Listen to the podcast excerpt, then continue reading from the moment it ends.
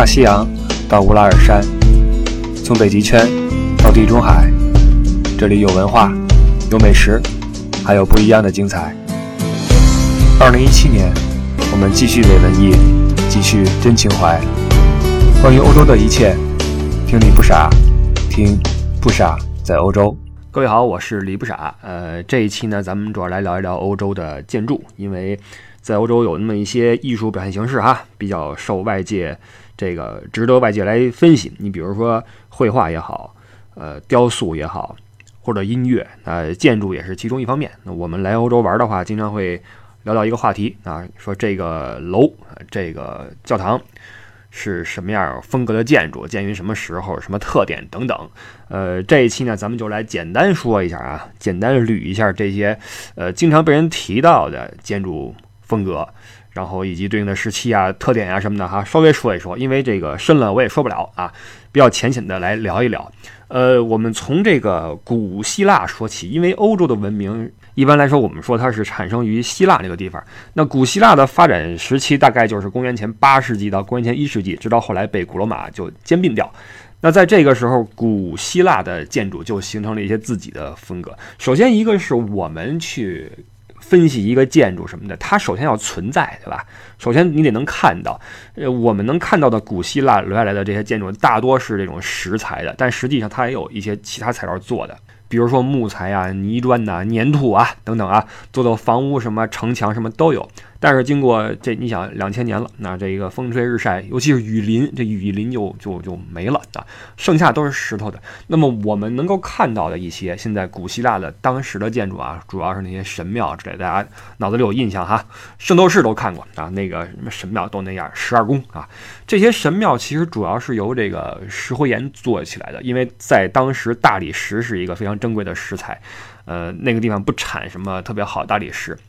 所以大理石这个东西在当时是作为这个做雕塑的时候的一个石材啊，比较少用到。那么大体来说，建筑都由这种呃石灰岩啊垒起来。当时有一个叫做维特鲁威的这么一个，我们可以说是西方第一个把建筑学的理论用文字给它编纂成书的这么一个人，他就提出了一些这样的理论，就是呃，其中之一就是这个建筑呢要跟人体一样，因为古希腊那时候人觉得。人体是最美的啊！呃，说实话很大胆啊，这个想法很纯真、很自然、很健康、很大胆。人体是最美的，对吧？那么，呃，你作为这个建筑，你要跟人体能够对应起来。你要以人体美作为这个你的建筑风格的最根本的这个依据啊，你的建筑的造型是，呃，它应该是人的一种呃风度、一种形态、一种举止的体现。它崇尚的是人体的这种美，以及呃数字的这么一个和谐，美与数的和谐。所以古希腊人对建筑呢，它有一种拟人的这么一种。呃，精神在里面啊，觉得这建筑应该跟人差不多，所以它的建筑当时就比较讲究这个，就是这个比例啊。你比如说它的这个建筑，你从正面看上去，平面构成啊，平面构成基本上是一比二的一个矩形，或者一比一点六一八，讲究的是一个比较美的构图。另外，这个维特鲁威又提出了就三种柱式啊，这三个柱子是在我们聊古希腊的建筑的时候经常提到的三个柱式，一个是多利克柱，一个是艾奥尼克，一个是柯林斯柱啊，三种柱子。呃，因为我们看这个很多建筑，不论是古希腊时期也好，包括后世很多仿古的建筑也好。立柱是一种很重要、很频繁使用的建筑语言。那这种呃大面积分布在建筑外侧的立柱，会在视觉效果上给你一种呃稳妥的感觉。它把这个重心平均分布在每一个柱子之上，让你觉得这个这个建筑很。厚重很庄严，这也是为什么，比如说那些法院呐、呃皇宫啊，经常大量应用这种古希腊式的这种大的立柱作为这个外观的这种，一个是承重，再一个是装饰，看起来非常的庄严肃穆。那这个柱子在最上端，它那个末端的地方，就是你能够分辨这三种柱式的一个，呃一个位置。你比如说多利克柱就是最简单的一种啊，基本上就是呃凸着上去的。那艾奥尼克呢，被称为一种有女性色彩的。这种阴性的柱子，就是两边它有一个向外的一个像喷泉一样往外的翻花儿啊，像柯林斯柱呢，就是更加的繁繁复一些，呃，在上端它是像波浪形的向外在扩散。你看这三种不同的柱式啊，它对应的往往是不同的建筑的风格。当然后来还出了一些混合式的这种柱子，都是后世对这些早期经典的柱式的一种。呃，加工吧。另外，还有一种在古希腊建筑中出现的是那种女郎雕像式的立柱啊，用一种女性的躯体，就是人像作为这个呃立柱的形式。比如说那个伊瑞克提翁神庙，在卫城不远，就用了六个两米一高的这种大的女性的这种塑像作为外界的这个这个立柱来展现啊，同样也是非常富有美感。这个这种立柱在杜塞尔多夫我见过，好像是那是一个什么美术馆吧，我没有去细看啊，在那个馆的后面那块。也有这种柱式，应该是那种仿制品。那这种由各种不同的立柱所撑起来的，呃，现在看来已经残破不全的这些古希腊的这种神庙也好啊，这些建筑，让我们对欧洲早期的这种建筑有一种直观的认识，就是非常的大气磅礴，非常的庄严，非常的稳重。你今天再去希腊的话，依旧能够看到这些当时的这个就是废墟啊，还是很很漂亮的卫城也好或什么也好。包括你去另一个圣地圣托里尼，能看到很多这个当地的具有希腊特色的建筑哈，圆圆的顶儿，然后蓝顶儿白墙，还是很有意思的。那和古希腊同属于古典建筑时期的还有古罗马的建筑，因为后来这个呃希腊是被罗马兼并了嘛。虽然它是被兼并，但是罗马在建筑上面呢是一个对呃希腊建筑的一种延。延续一种延承，那到了这个古罗马时期，这个建筑类型就变得很多了哈。因为从宗教建筑上来说，它有神庙；从世俗建筑上来说，它有各种的剧场啊、浴场啊，包括那种角斗场，也有人叫决斗场啊、决斗士啊。这个词儿到底念什么？我我一直念决斗士，但是有人说叫角斗士哈。我我们就姑且念决斗士吧，好吧。这个先说这个决斗士，这个比如说古罗马竞技场叫 Colosseo，它这个是现代体育场的一个鼻祖啊。今天所有的游客去罗马是一定会去那个古罗马斗兽场去看一下，要么入内，要么在外边去看一下外观。这个在当时那个年代来说，可以说是绝对超前的一种设计哈，一种开山之作，因为它在这个整个的这个体育场。周围有不同的入口，有分层啊，这就跟现在的体育场一模一样。包括它里边还有不同的这种呃人群疏散的走廊啊，呃有 VIP 座哈，因为你王公贵族跟你平民都是可以同时观赏一场这个决斗的，但是你不可能坐同一个位置，所以这个位子是按照等级来分的。地下有地下室，顶层有这种由这个桅杆架起来的这种帆啊，由这个水手来控制，这样的话可以造成一种。呃，比如说太阳大的时候，可以把这个帆升起来，作为一个伸展出来的一种遮阳布啊。这个在当时是绝对非常先进的设计啊。而这个地下室也很复杂，里面关了，比如说奴隶啊，比如说。呃，野兽啊，在这个表演的时候，可以从地下啊，由这个人肉控制的这个这个呃电梯给它拉起来，然后从地上把板一翻，出个野兽什么的，非常牛的设计。而且这个这个斗兽场里面，曾经为了纪念罗马帝国在海上战争的胜利，是是表演过海战的，把那个水放进来做好积水，然后把船开进去表演海战，你就知道当时这样一个大型的娱乐设施是凝聚了多少人类在建筑学里面的这种巧思。而且这样一个竞技场现在还能够参观，还能够供人去瞻仰，这个确实是不可多得的财富。那同时在罗马哈，其实去罗马说实话看的真的是各种各样的建筑，各种各样的奇观。这个所谓的辉煌属于希腊，伟大属于罗马，这话不是白说的啊。这罗马确实是你，比如说等你到了万神庙之后，你就能够瞬间忘掉你在斗兽场。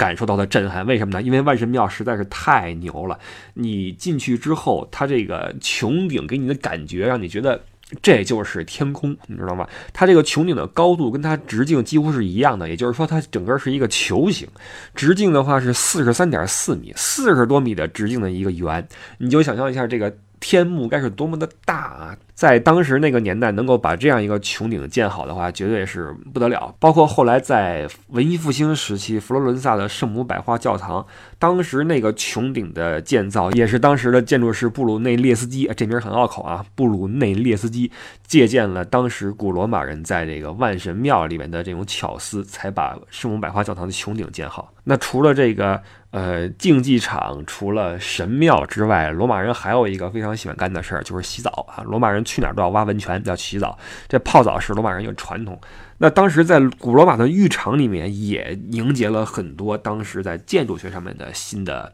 呃技巧。比如说，当时发明了一个新的技术，叫十字拱。这十字拱是什么意思呢？就是。呃，这么来说吧，你想象一下那个动画片里你看过的那个爱斯基摩人住的那个冰窖。你你有印象没有？冰窖是一个圆球，然后开一个拱形的门，对吧？你想象一下，有四个这样的冰窖，然后把屁股对在一起，然后你把这个这个屁股呀，就是那个身子呀，给它重合到一起去，重合到只有那个四个门面对四个方向。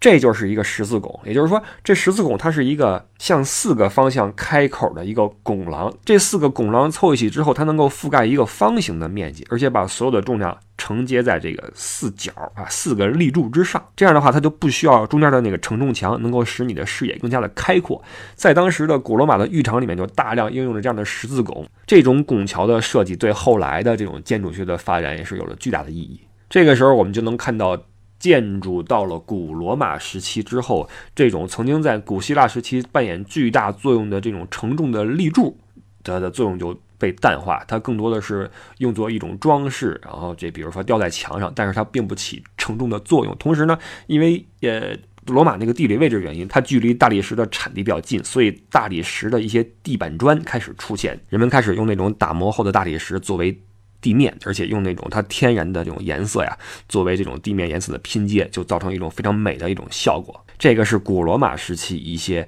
建筑的特征。但是到了公元五世纪，我们知道欧洲历史上有一个大事，就是东西罗马帝国分裂了。啊，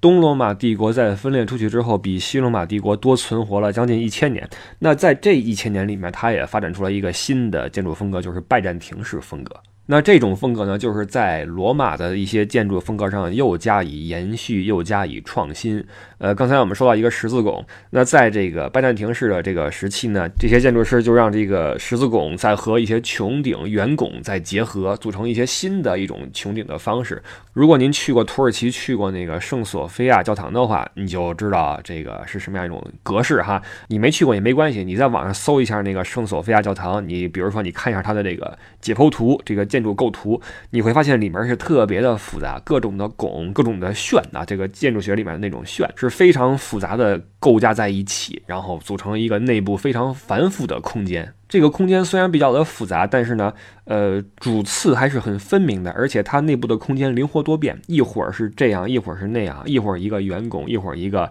立面，是一种复合式的空间的构成。这种内部空间呢，就更适合你在里面多做一些呃装饰，但是呢，比古典建筑比起来就没有那么的明确简洁啊，没有那么的庄严肃穆。在这类的教堂里面，你会看到很多的壁画啊，与宗教主题相关的壁画，以及这个非常有代表特色的马赛克镶嵌啊，马赛克画。这个马赛克装饰在拜占庭的建筑里面是非常常见的，而且实际上。等你看多了这些建筑之后啊，你会发现，实际上很多时候这种建筑元素、这种特征是会有融合的。你比如说，在布拉格的圣维特教堂，在那个山顶上那个巨高那个哥特式教堂，它虽然是哥特式，但是它在侧门也有一个巨大的马赛克的画儿。或者有人说，这个拜占庭风格也好认，就是那个圆顶啊，洋葱顶，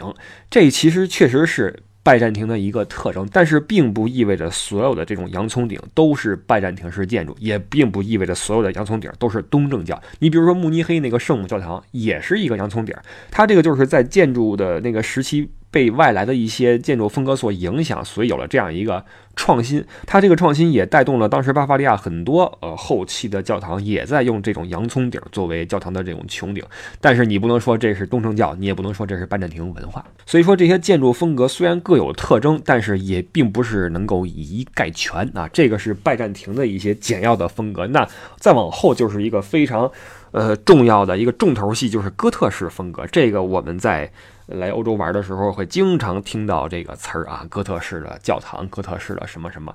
这个建筑风格它是。公元一一四零年产生于法国啊，主要应用在教堂上边。它这个实际上每一种建筑风格啊，它都和这个时代背景相关。那这个哥特式风格产生的这个十二世纪，它是中世纪的一个鼎盛时期。它产生于中世纪的鼎盛时期，到最后覆灭掉。为什么它会在这个时间出现？这和中世纪的一些特点是绝对有着直接的联系的。因为在中世纪，这个在欧洲这个天底下最牛的人啊，最牛的人不是国王，不是皇帝，而是教皇。当时是一个神权大大高于皇权的这么一个时期，也就是说，神权是最牛的，天底下最牛的人就是教皇。也就是说，当时的欧洲社会里面，基督教占的这个统治地位是不可撼动的。那么，作为宗教的这些嗯传播者吧，咱不说统治者，他如何能够让自己这种文化能够一直传下去？这是他需要去想的一个问题。那我们说宗教或者说基督教在世俗社会里面的表现是什么呢？那无疑就是教堂，对吧？它通过教堂这个呃实体的空间，实现你和上帝的一个沟通。它利用这个空间来与你进行沟通，让你去感受上帝的存在，让你去为了这个信仰去做你应该做的事情。那么，它就需要这种建筑给你一种，呃。至高无上的、不可撼动的一种近乎神迹的一种感觉，所以为什么说哥特式教堂都体现出一种呃神秘、一种哀婉、一种崇高的情感？这正是因为当时基督教占着在社会里面的一个统治地位。当时基督教提倡的是什么呢？就是禁欲主义，对吧？我们不能够有什么呃非分之想，我们应该朴素的活着。我们是来赎罪，他所宣扬的社会道德就是一种非常内敛的、非常呃接近于清修式的这么一种生活方式，所以这种哥特式的教堂才应运而生。哥特式教堂的特点是什么？就是你从天空向下俯瞰的话，它是一个十字啊，一个十字形，代表着耶稣受难那个十字。当你站在正面去看这个教堂大门的时候，它是分横三段和竖三段。什么叫横三段？就是你横着能够把这个。教堂分为三段，最下方是大门。再往上是一个玫瑰圆窗，再往上是钟楼，这是三个层段的。那竖三段是什么呢？就是中间是那个大门和山花墙，两边是两个塔楼或者说钟楼啊，它是三个这种立柱。这个三段式的分割是哥特式的一个正面的特点。同时，它的外观还有两个非常好认的特征，一个就是高耸入云的尖顶，另外一个就是大的这种玫瑰花窗，还有一个就是在教堂的主体建筑的周边会有一些伏壁啊，这些伏壁又称飞伏。比原本是用来作为支撑用的，但是在哥特时期的这种。建筑里面，他把这个当做了建筑的一个组成要素。原本在这个建筑学的原理里面，这些伏笔应该是藏在这个建筑的内部的。但是在哥特时期，这些伏笔都裸露在外，而且成为了呃这个建筑这个怎么说装饰的一个一个因素之一。就是它在伏笔上面也做了一些的呃雕饰，使得这个伏笔在审美学上面有巨大的意义。所以这个尖顶玫瑰窗和伏笔是在外观上面非常好去分辨一个哥特式教堂的要素。而在这个内部啊内饰方面，哥特式教堂在内饰方面所做出的呈现非常非常的少。它的外部啊还是有一些雕塑的，比如说这个大门上面啊有很多的雕像，但是在内部雕塑并不多，而且在当时的教义的影响下，这些雕塑都是非常的呆板，非常的了无生气啊。比如说，你看一个中世纪教堂的一个圣母哀子像，你再去比较文艺复兴时期的圣母哀子像，那圣母所展现出来的那个状态是完全不同的。米开朗基罗刻画的圣母就像少女一样啊，就非常的，呃。嗯，不能说美貌，怎么说呢？应该说很动人啊，很美丽，很动人。但是在中世纪，在哥特时期的雕塑里面，你看那时候的圣母满面愁容啊，抱着那死去的耶稣啊，同样一个主题，你看中世纪的那种呈现就是非常非常的。哎呀，给人一种压抑的感觉，这跟时代是有关系的啊。包括他也排斥一切这种有色彩的这种呃生动的壁画都没有，也没有马赛克拼花，也没有什么大理石的装饰啊，几乎是一种刻意抹杀这种人性的这种存在。它里边唯一的色彩是什么？就是这个玻璃彩窗啊，这个彩窗能够在。阳光照射下，发出一些啊不同的颜色，很美啊。它上面讲的一般都是一些圣经里面的新约旧约一些故事。如果你懂的话，你能够看出个一二；你不懂的话，基本上只能去欣赏一下它的这种呃精巧。这个是整体的一个哥特式教堂带给你的感觉。你可以想象一下啊，就是你在中世纪，你作为一个目不识丁的一个老农，对吧？你这辈子你说你你你能图个什么啊？你不就是图个死后升个天堂吗？对吧？因为你这辈子恨不得你唯一听过的故事就是圣经故事了，没有别的故事出。出现啊，在黑暗的中世纪也没什么新鲜玩意儿。你相信传教士跟你说的一切话啊？你相信在死后经过审判，你能够升上天堂？那怎么升呢？你就要做好事，你就要去买一些赎罪券等等。这是当时宗教对世俗社会的一些控制。那如果你说你的思想有些动摇，你觉得可信吗？这玩意儿可信吗？你去一次教堂之后你就信了。为什么呢？你在你的那个破村子里面，你恨不得二层楼都没见过，但是你居然在某个大城市，在某个朝圣的地点，比如说科隆，你居然能看到一个这样高的教堂，高耸入云啊！我们说了哈，一个尖顶，你这辈子就没见过二层楼，结果去了之后，你发现有这么一个神乎其技的建筑拔地而起，你觉得这玩意儿不是人干的？然后你就带着这种崇敬又敬畏的心情去接近他，然后到了门口一看，我各种雕像啊，各种你听过的故事里面的各种人啊，各种圣人在门口上看着你，你就不行了，对吧？颤颤巍巍往里一走，这个教堂哈，尤其是哥特式教堂，它确实有一种这种气场的塑造作用。你会发现，嗯，不论你在科隆、米兰什么地方也好啊，这些教堂都有一个特点，就是不论这个门口，因为门口就是景区嘛，非常的嘈杂，非常的混乱，但是一旦你进入教堂之后，立刻，这个气氛气氛啊，就肃穆，就沉静了下来。它里面自带一种，我们说自带 BGM 啊，它这边自带一种气场，就是能够让你那种浮躁的心得以沉静。你看着里面裸露在外的这些呃建筑构造，你看着里边的这种石柱、各种砂岩、各种的呃圣母的雕像，你的心会立刻沉静下来，因为这玩意儿确实是太雄伟、太壮观，而且它里边这个狭长的空间给你一种呃。你在教堂之外永远体会不到一种感觉，就是仿佛这真的是沟通你与上天的、你与上帝的这么一个桥梁。在这个地方，你可以聆听到上帝的教诲，对吧？你在那个长椅上一坐，有很多信徒在那块和你一起安安静静的坐在一起，或者在沉思，或者在祈祷，嘴中念念有词。这个时候你会受到感染，就算你不是个信徒，你也会被这种场景所感染。这就是为什么，不论你是什么哪来的游客也好，什么也好，在外面欢声笑语，一进教堂之后，立刻你的脚步放慢了，你的气息也平缓了。我相信每一个进过，尤其是哥特式教堂的人都会有这种体会，对不对？而且这还是说什么事都没有的时候。什么叫什么事都没有啊？你要赶上礼拜日去，你试试，主教往前面一站。唱诗班那个圣洁的声音一唱，对吧？主教开始一讲那圣经里边的故事，你当时就不行了。当时你就觉得哇，这太圣洁了，太这个感人了。然后后边那管风琴你见过吧？有无数个那种发声的那种管伸出来的管风琴，那玩意儿再一奏起那种雄壮的圣灵的声音，那种音乐，当时你就长跪不起，你知道吗？脸上涕泪横流，全是液体，你就你不信也信了，你知道吧？这就是教堂，这就是哥特式教堂给你的感觉，你知道吗？高耸入云啊，你和上帝之间的桥梁。你进去之后，你就被这种气氛所。震撼，所这个这影响，你就成为了一个坚实的信徒。所以不得不说，当时的哥特式教堂在这个气场的营造上是绝对是太牛了啊，太牛了！直到今天，你进去之后，你作为一个比如说唯物主义者，你依旧能够感到当时宗教给人的那种震撼。那我们说了哥特式这些。特点之后哈，实际上哥特式建筑在不同的国家也有不同的体现。最典型的都是在法国啊，你比如说巴黎圣母院，包括我们以前节目里说过的兰斯教堂啊，这对法国有巨大意义的这个教堂，这两个都是非常非常典型的，而且非常美的哥特式教堂，非常非常美。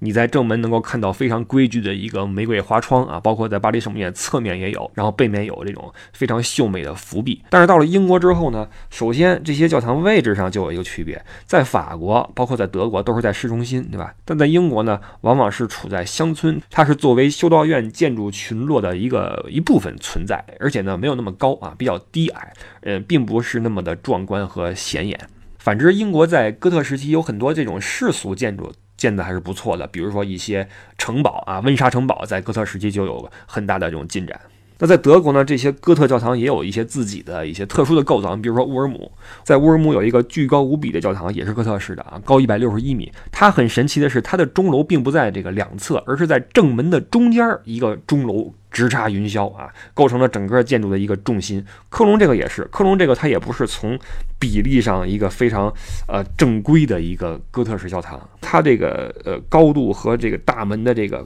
宽度呀不是很成比例，就是说它在美感上有些缺失。虽然够雄伟哈，够震撼，但在美感上有些缺失。所以说，虽然哥特时期跨的时间段很长，而且在我们来欧洲旅游的时候，经常能够听到哥特式教堂、哥特式建筑等等等等，但是在各个国家，这个建筑的模式、这种表现形式也不是不太一样。在你走了几个国家之后，你会对此有所体会。那刚才我们说了，这个哥特式它的结束是结束于文艺复兴，因为文艺复兴标志着中世纪的结束，所以说从建筑学领域来讲，在哥特式的之后所继承的就是文艺复兴时期的建筑。那和哥特时期一样，文艺复兴时期建筑也和这个时代特色有很大的关系，因为文艺复兴时期，呃，这个话题我挖个坑啊，这个话题以后我们还会再说啊，文艺复兴是怎么回事，有什么特色？简单来说，当时呢人呢就开始讨厌中世纪那一套。了，觉得你们这么玩我们吗？这不是成天让我们赎罪，对吧？花钱啊，一辈子过得苦哈哈的。以前的人不是这么过的啊。我们知道以前那个古罗马人怎么过日子啊，每天又黄又暴力，对吧？看人家打打杀杀，又流血，又那什么啊，然后吃喝玩乐什么都有。我们这几百年过得不开心，那我们不开心，我们要这个。改，我们要变革，于是就打着这个复古的旗号，掀起了这么一个，呃，从艺术上开始的这么一个变革运动，就是文艺复兴。那这个文艺复兴所对应的思潮，就是我们要解放，我们要摆脱枷锁，我们要追求呃享乐，追求人性，追求我们心中的那些美的东西。同时呢，它又不是一种。呃，全面的创新，因为它是一种所谓的脱古改制啊，它是打着呃恢复经典的旗号。因为对于他们来说，恢复成古人的生活方式，意味着反而是开放了，不像我们，我们说我们复古，我们比如说我们像清朝人一样生活，那就完了，对吧？那完了。但是他们对于他们来说，对于中世纪末期的人来说，复古意味着我们去像古希腊、古罗马的人一样，我们开放，我们去，对吧？纵欲是这么一种复古的一种感觉。所以你可想而知，这个时候它的建筑也会体现出相应的特色。其中最重要一点就是，它在这个，比如说教堂，它的这个顶部哈就。抛弃了尖顶，抛弃了中世纪的特色，改成了古罗马时期的圆顶，而且在这个室外呢，大量应用这种柱式的装饰，恢复当时呃古罗马、古希腊时期这种啊这种古典主义的审美以及这种人文精神。他认为这种大量的柱式体现出一种人文精神，这是我们中世纪这么这么长时间以来一直缺少的东西哈。而且在文艺复兴时期，它的建筑呃在正面你看哈，它有一个轴线构图的这么一个特征，就是说它一切东西都是对称的。不论你是俯瞰看平面图，还是你在那个建筑物的正面看它的这个这个正面构图哈，你中间画一个中轴线。左右一定是对称的，而在建筑的内饰部分呢，也比以前更加的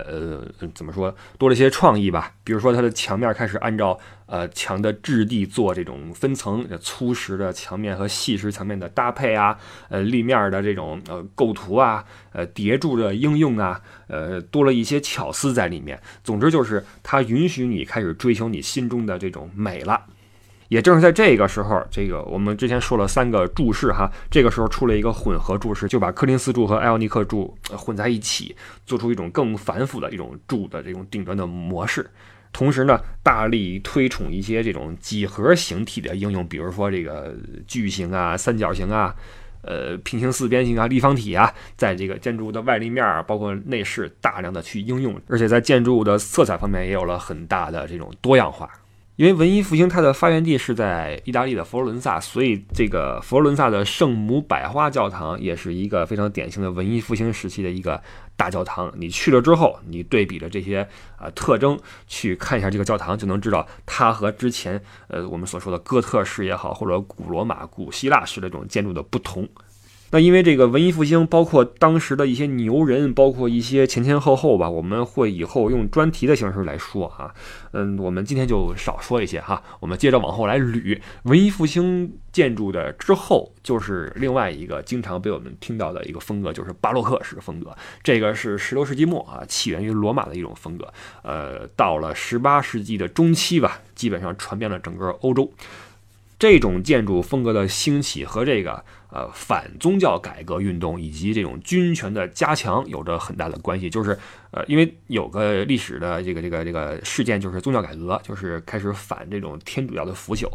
那教会在这个时候就要再次加强自己的统治，体现自己的权威。包括军权加强的话，那宫廷宫廷如何向世俗社会去体现自己的权威？那么在建筑上。就会有对应的建筑语言出现，所以说这个巴洛克风格基本上是为了教权和军权所服务的一种建筑模式。它主要是一种流露着奢侈之风，然后体现出一种浮夸气息的这么一种建筑语言。有人说它是一种阳性的一种建筑风格，彰显的就是这个建筑物的所有者他的这个权威、他的权势和力量啊，展现自己的 power。那巴洛克的开端就是今天这个梵蒂冈的圣彼得教堂，这个一四五二年起建、一六二六年完工的这么一个教堂。它的这个建造时期正好是文艺复兴到巴洛克时期一个过渡，初期呢是文艺复兴风格的一个建筑啊，正面是中轴线对称的一个纪念碑式的一个教堂啊，圣彼得。教堂有大量的圆柱作为装饰，但是这个教皇为了体现这个宗教的权威啊，大量的加入了一些内饰。他为了希望每一个进到这个教堂内部的人都能够被这个宗教的力量所折服嘛。所以请了当时巨牛无比的一个呃雕塑家，一个建筑师，就是贝尔尼尼啊。在罗马，今天你去罗马的话，有很多贝尔尼尼的作品啊，在梵蒂冈的教堂里面也好，包括在甚至在街头啊，都有他的这种作品。这个贝尔尼尼可以说是巴洛克创始人啊，巴洛克之父。他的这个雕塑可以说神乎其技啊。我们知道文艺复兴三杰里边，米开啊，米开朗基罗他的雕塑是非常非常牛的哈，什么圣母爱子像啊等等，大卫啊，这都是尽人皆知的。但是贝尔尼尼是一点儿不比。米比开要差，而且他的在这个技巧性上面啊，嗯，怎么说呢？他的雕塑更多的能够展现出人的这种动态的一种呃动感。它展现的经常是一些，比如说人物的扭打、人物的纷争，以及这种在运动中这个飘舞的衣带啊，以及这种肌肉的这种呃扭曲啊等等哈，非常善于展现一些充满戏剧性张力的这种情节。所以在这种雕塑的难度上，其实它是可以说比米开还要更高一些，而且雕的非常的好啊。只不过只能有三节啊，不能有四节，对吧？但是贝尔尼尼作品确实是非常非常牛。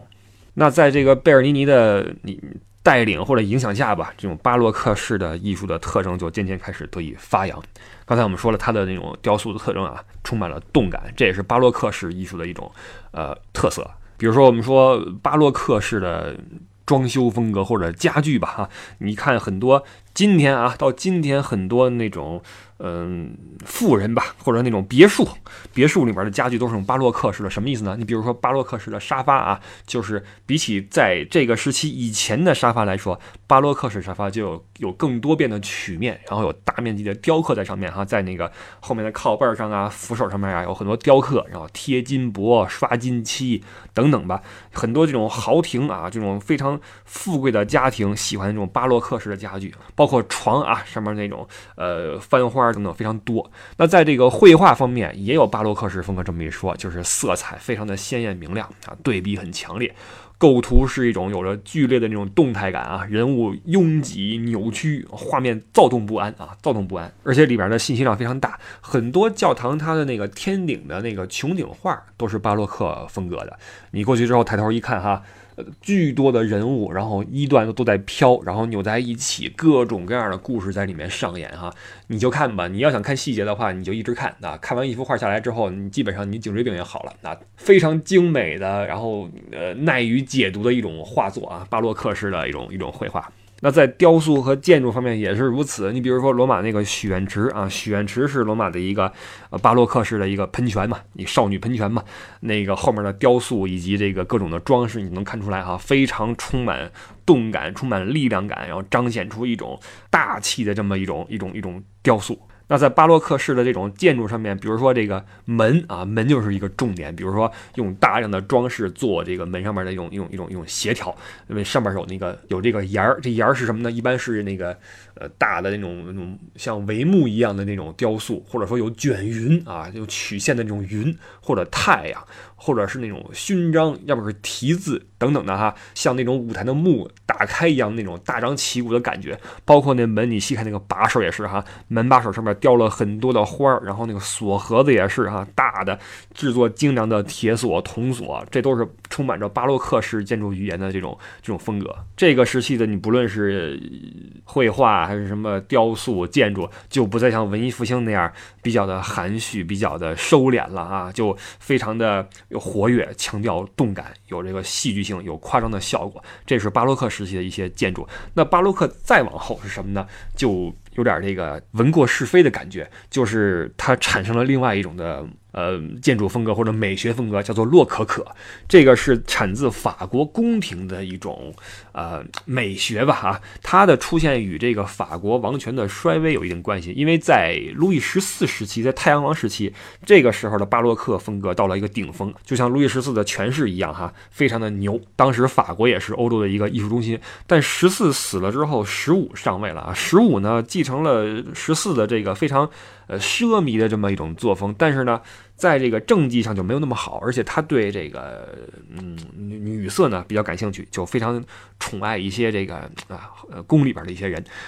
那其中有一个叫做蓬皮杜的这么一个呃夫人啊，就被封为伯爵，封为贵族。这位蓬皮杜夫人对这个宫廷的这种。你说礼仪也好啊，还是什么规矩也好啊，有着一套自己的研究啊，有自己的解读。他觉得这个宫里的人啊，必须得有规矩啊，有这个宫里人的样子才行，有固定一个套路。比如说走路的姿势啊，说话的语气语调、用词啊，比如穿着服饰，包括比如说你在舞会时候啊，你的眼神是什么样，跟吃饭时候就不能一样啊，你应该怎么去看人什么的啊，都有规定。所以当时法国宫廷呢，就慢慢的被这种。种东西所笼罩，被一些这种呃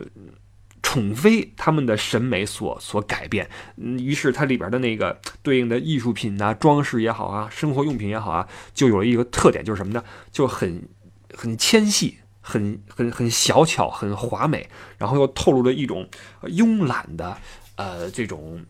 充满着女性化的形态的这么一种特征啊，这种特征被后世称为洛可可风格。你比如说，在当时这个宫廷里边的房间呢，被人为的隔小啊，以前的大厅啊不见了，变成了小间儿，家具也变小，把那种气派豪华的那种巴洛克风格转变成了这种浮夸艳丽的洛可可式啊。这种风格大量运用那种绸带呀，什么小贝壳啊，花花草草，什么水果。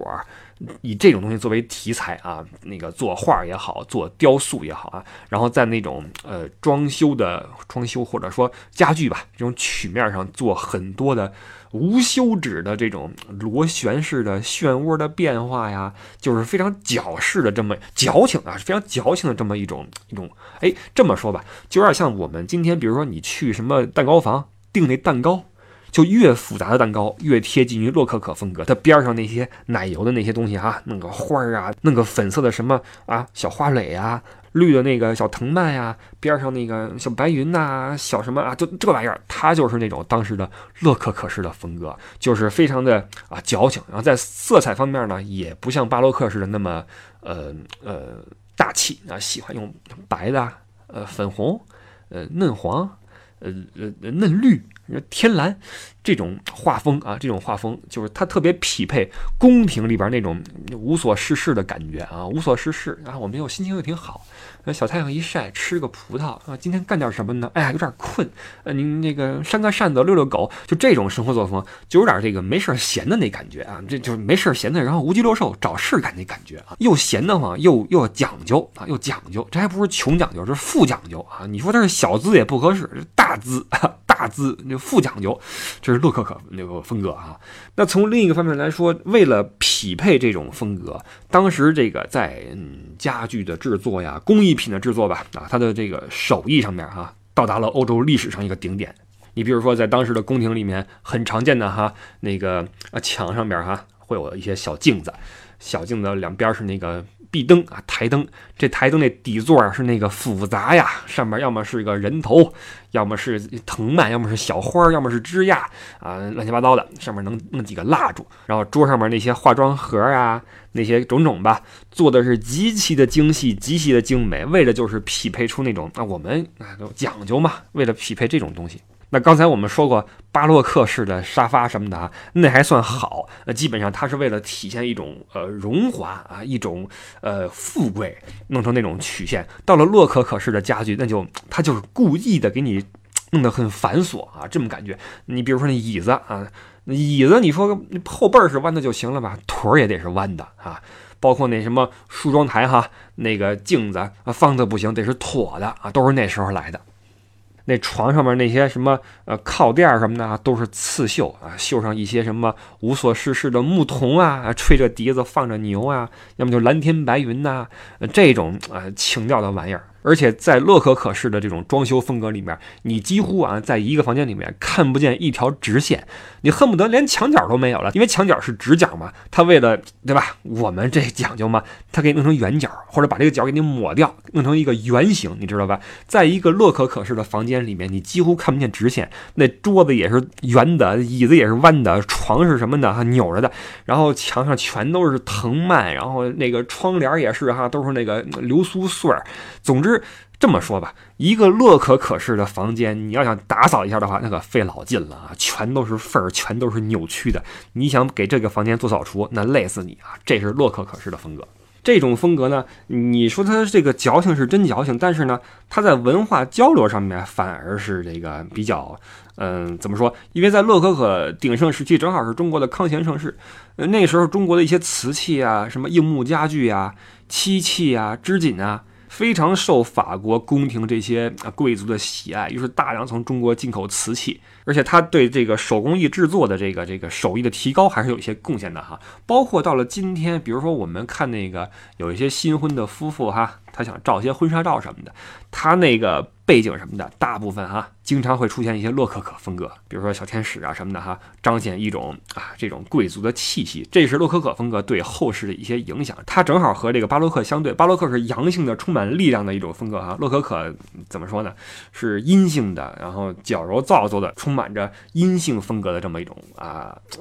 审美。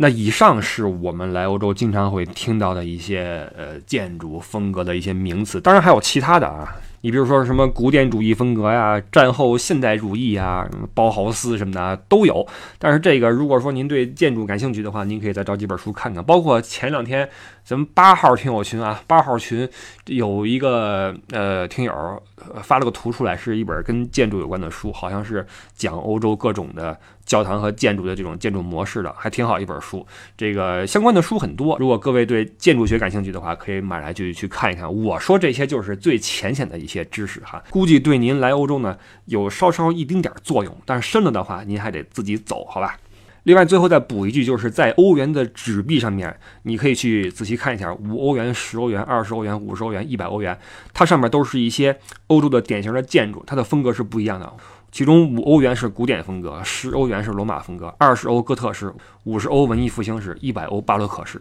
这个是你来欧洲的时候可以从钱币上面看到的，呃，欧洲的建筑的不同的模式。它能把这个不同时期的建筑印在他们的钱币上，你也可以知道这个建筑学在欧洲文化或者说呃艺术里面的这个地位哈。OK，这个是我们今天要说的内容吧，就是有关这些东西。然后我们